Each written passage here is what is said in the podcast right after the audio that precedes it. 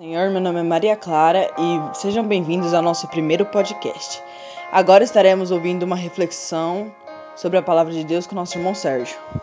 A paz do Senhor, queridos irmãos, é um prazer imenso estar aqui mais uma vez, ou pela primeira vez, para falar da palavra do Senhor aos ouvintes que estão dispostos a ouvir a palavra do Senhor. 1 Coríntios capítulo 15, versículo 20 ao 28. Aqueles que podem, pegue sua Bíblia e acompanhe aí.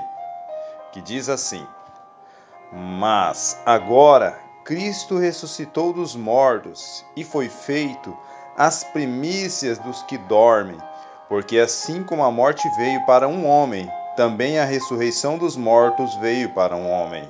Porque assim como todos morrem em Adão, assim também todos serão vivificados em Cristo, mas cada um por sua ordem. Cristo as primícias, depois os que são de Cristo na sua vinda.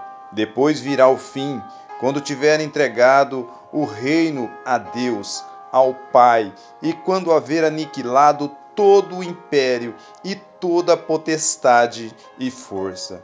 Porque convém que reine até que haja posto a todos os inimigos debaixo de seus pés.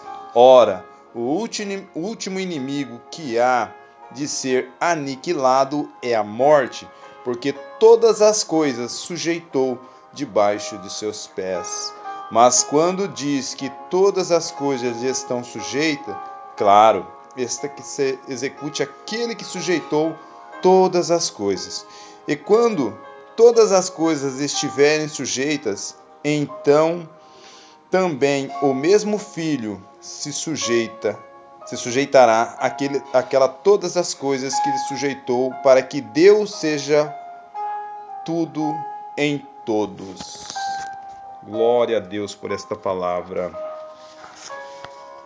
Ah. Paulo aqui contrasta Cristo com Adão, a fim de tornar claro a relação indissolúvel que há entre Cristo e os seus. Paulo diz que assim como os homens estão ligados a Adão, devem morrer, assim também os que estão ligados a Cristo serão ressuscitados dentre os mortos. Por Adão veio a morte, mas por Cristo veio a vida.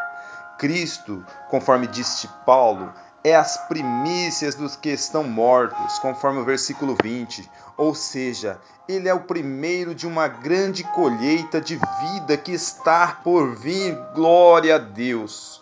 Uma grande colheita de ressuscitados no futuro. No versículo 23, somos ensinados que a ressurreição dos fiéis dar-se-á na segunda vinda de Cristo. Depois virá o fim, quando Cristo entregará todas as coisas ao Pai por fim ao domínio das trevas até a vinda de Cristo. O príncipe das trevas, Satanás, com seu domínio e poder maligno, permanecerá ativo no fim. Porém, veremos a derrota final e completa de todos estes inimigos. Oh glória! O reino de Cristo dominará triunfalmente para todo sempre. O último inimigo a ser destruído é a morte, conforme disse no capítulo 26. Quando a obra de Satanás, levada a efeito através do pecado, chegar ao final, o resultado disso é a morte. A morte retém agora os corpos dos crentes até a volta de Cristo. No outro sentido, a morte ainda reina sobre nós. Esta vitória sobre a morte não será plena até que a própria morte seja plenamente revelada e aniquilada.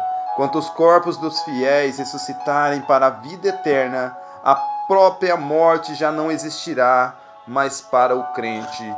Oh, glória a Deus, aleluias. Esta é a reflexão que deixo para os irmãos nesta noite. Que Deus os abençoe em nome de Jesus.